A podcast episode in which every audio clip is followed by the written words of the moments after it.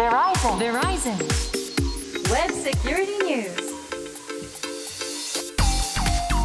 ブセキュリティニュース。通信技術企業世界最大手の一つベライゾンがグローバルな視点からインターネットセキュリティウェブセキュリティの今を伝えるプログラムです。お話を伺うのはこの方です。ベライゾンジャパンの森マークです。よろしくお願いします。はいベライゾンジャパンソリューションズエグゼクティブセキュリティの森マークさんです。よろしくお願いします。願いしますそして進行は私ちぐさです。さあ今回のウェブセキュリティニュースマークさんどんな内容でしょうか？今回は先日10月5日に行われたベライゾンジャパン主催のイベント DBIR ライブ2022の模様を振り返ってみたいと思います。はい。このイベント実は初めて千草さんにも参加していただいたという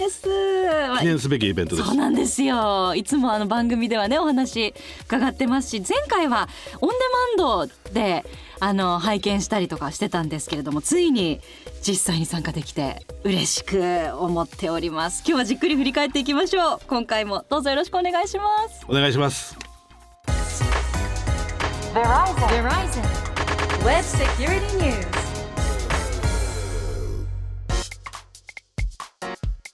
さあ今回は10月5日に開催された BBIR ライブ2022についてお届けしていきます。まずは改めて、えー初めて聞いたという方のためにこの DBIR ライブどういうイベントでしょうか？はい。もともと,、えーっと何度もこの番あのポッドキャストでもお話ししている DBIR、えー Data Breach Investigations Report データ漏洩侵害調査報告書。すごい長いんでもう言わないです。えーっと 2008年以降からえー毎年発行している、えー世界中で起こっているインシデントや漏洩事故、えー侵害事故についてまとめて解析しそれを、えお客様に無料で配布しているという、えドキュメントです。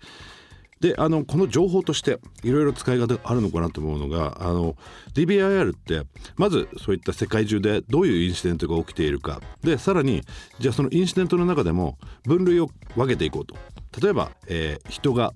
えー起こしてしまった事故、えー脆弱性をついて侵入されてしまった事故ハッカーにより、えー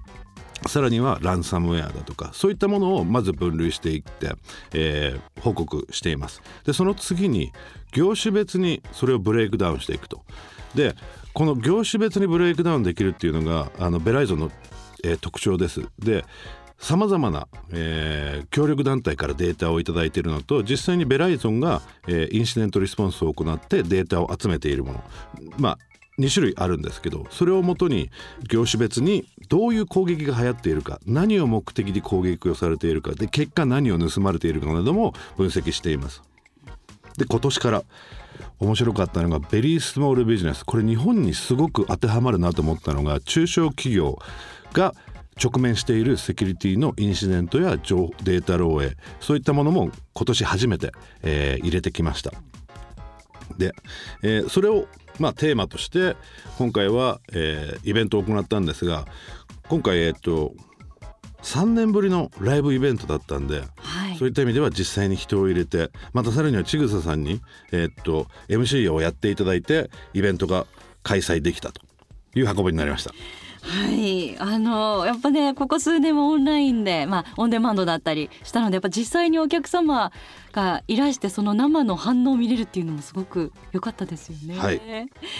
え当日の流れはベライゾンジャパン社長の山崎隆太氏のご挨拶から始まってまずセッション1としてマークさんから今年の DBIR の内容についての報告がありました。そしてセッション2としてベライゾンジャパンとも協力関係にある MS&AD インターリスク総研株式会社の土井武氏から DX の推進とサイバーリスクというテーマでお話しいただきました。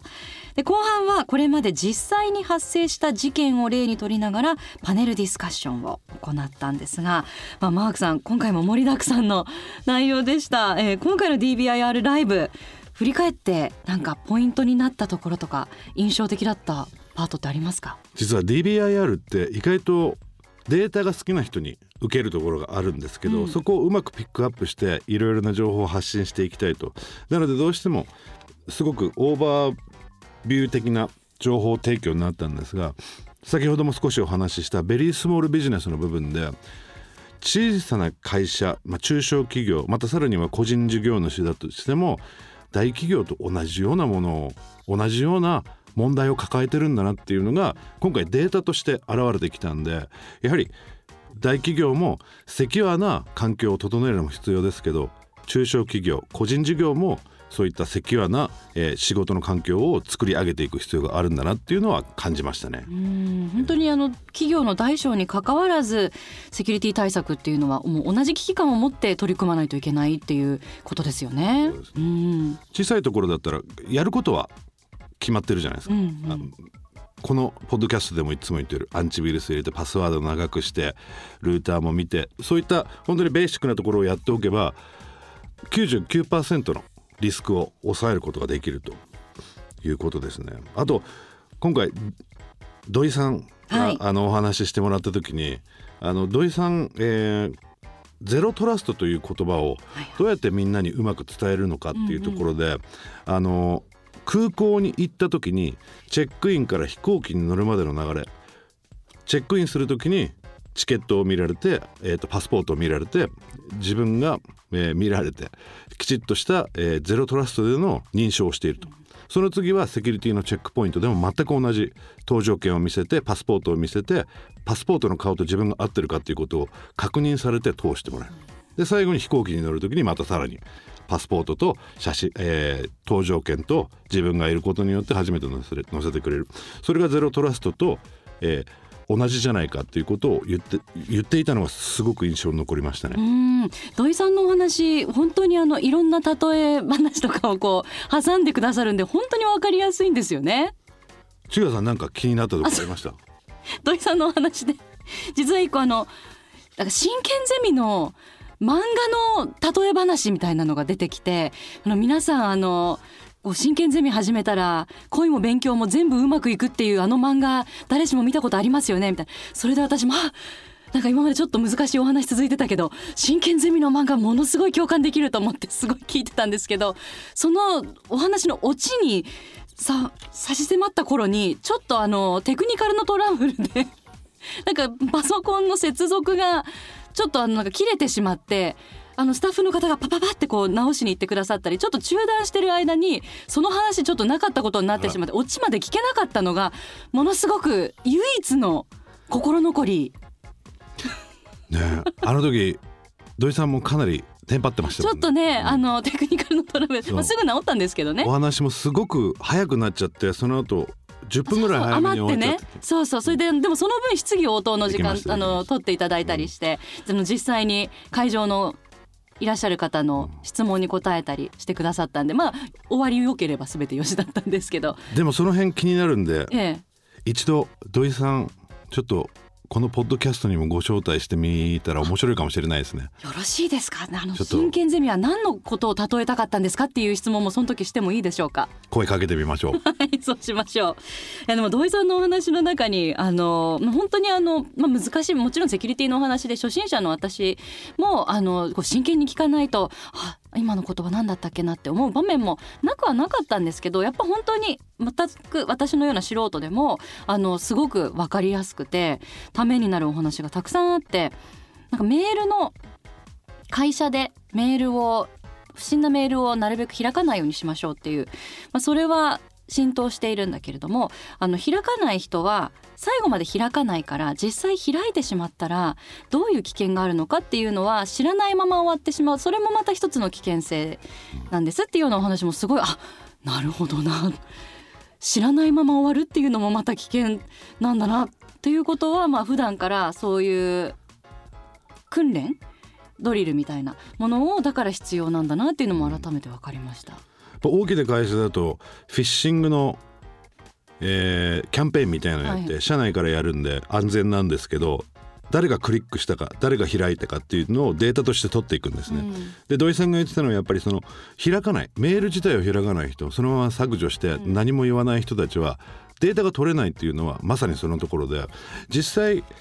ベライゾンですとあの不審なメールが来たらとりあえずベライゾン社内のサートにそのメールをフォワードしてこういうのが来てたから、え開かなかった。ちょっと報告ですっていうのをやるんでそこってすごくデータポイントとしてゆ重要なんで、うん。でもねそれもやらない人でただ捨てちゃったもしくは読まなかった人は確かにデータとして残らないんで、うん。そういう人たちは分かってやってたらいいんですけど、ただ面倒くさいからやってないっていう人たちが危ないっていうところかな。ちゃんとあの知って理解してその行動を取るっていうのとよくわからないで何も考えずにその行動を取るっていうのは全然違ってきますもんね。ですよね。うん、知ることの大切さっていうのも痛感いたしました。あと一つ印象に残っているのがあのパネルの時に、はい。あのポッドキャストあやったじゃんって思った時にちぐささんに振った時に、うんちぐささんが驚いた顔がちょっと面白かった。急にちゃんと聞いてたんですけど、ちぐささんあの放送はいつでしたっけね？みたいな。今年の初めでしたっけね？うん、そうですって言いました。ああいうのが無茶ぶりって言うんですかね？よく言われるんですけど無茶ぶりって。あのちょっとあの喉の準備は整ってなかったので若干痰が絡んでたかもしれません失礼いたしましたいやでもあの本当私は初めて参加してあの有観客だったので実際のお客さんの反応もまあよく見えるところにいたんですけどパネルディスカッションとかあの講演の時は皆様真剣にこうお話を聞いてらっしゃるので、うん。あんま表情って伺えなかったんですけど終わった後に懇親会のお時間ありましたよね。その時にあの参加されてた方ほとんどの方が残ってくださっててですごく名刺交換だったりそういうなんか恋愛の場みたいにもなっていてそこから新しいコミュニケーションも生まれていたし情報交換の場にもなっていたし私は一司会者なのに私にもこうわざわざこう歩み寄ってくださって「いや今日すごくためになりました」とか「こういうイベントなかなかないので勉強になって本当にいいです」って感想をわざわざ私にも伝えてくださる方が何人もいらしたのであ本当にあのこういう情報を求めている方ってたくさんいらっしゃるんだなって思いましたね。そうですね。特に最近ではライブでできてなかったっていう部分もあるし、そういうところからあのベライゾンとしてもねつながりもできてくるし、でもどうしてもバーチャルだとそれができないっていうのが一番大きな違いかなと思うし、ん。でも本当にちぐささんはこっちの、えー主催者側なんでそういうふうに言ってもらってるのは当たり前かなと思うんですけど でもでもやっぱりそういうふうに久しぶりにライブのイベントに来てくれて、ね、みんなにそういうふうに言ってくれてたんうんですごいあれでありがたいことでしたようね。んやっぱこう質疑応答の時とかも自然とこう質問があの上がるっていうのも皆さん本当関心があるんだなってすごく、まあ、プロフェッショナルそういう IT の部門にいらっしゃる方から全くそうではないけれどもあのほとんど情報がないけれどもだからこそ知りたいっていう方まですごく幅広い客層だったなっていう印象でしたね。ですよね最後の質問が「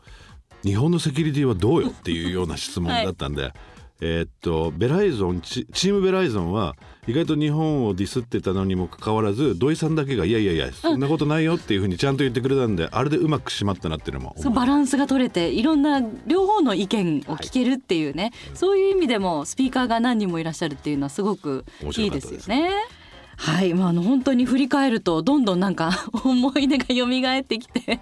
あのいつまでも喋ってしまいそうなんですけれどもあの話ね聞いてるだけだとまだちょっと数字のこととかどういう実際どういうレポートが上がってきたのかなって想像が難しい方いらっしゃると思うんですけどあの DBIR レポートの日本語版がダウンロードできるんですよね。10月5日から DBIR の日本語版がダウンロードできるようになりましたのでベライゾンのホームページに行ってもらって、えっと日本語のページを開いていただくとそこのトップページに DBIR の、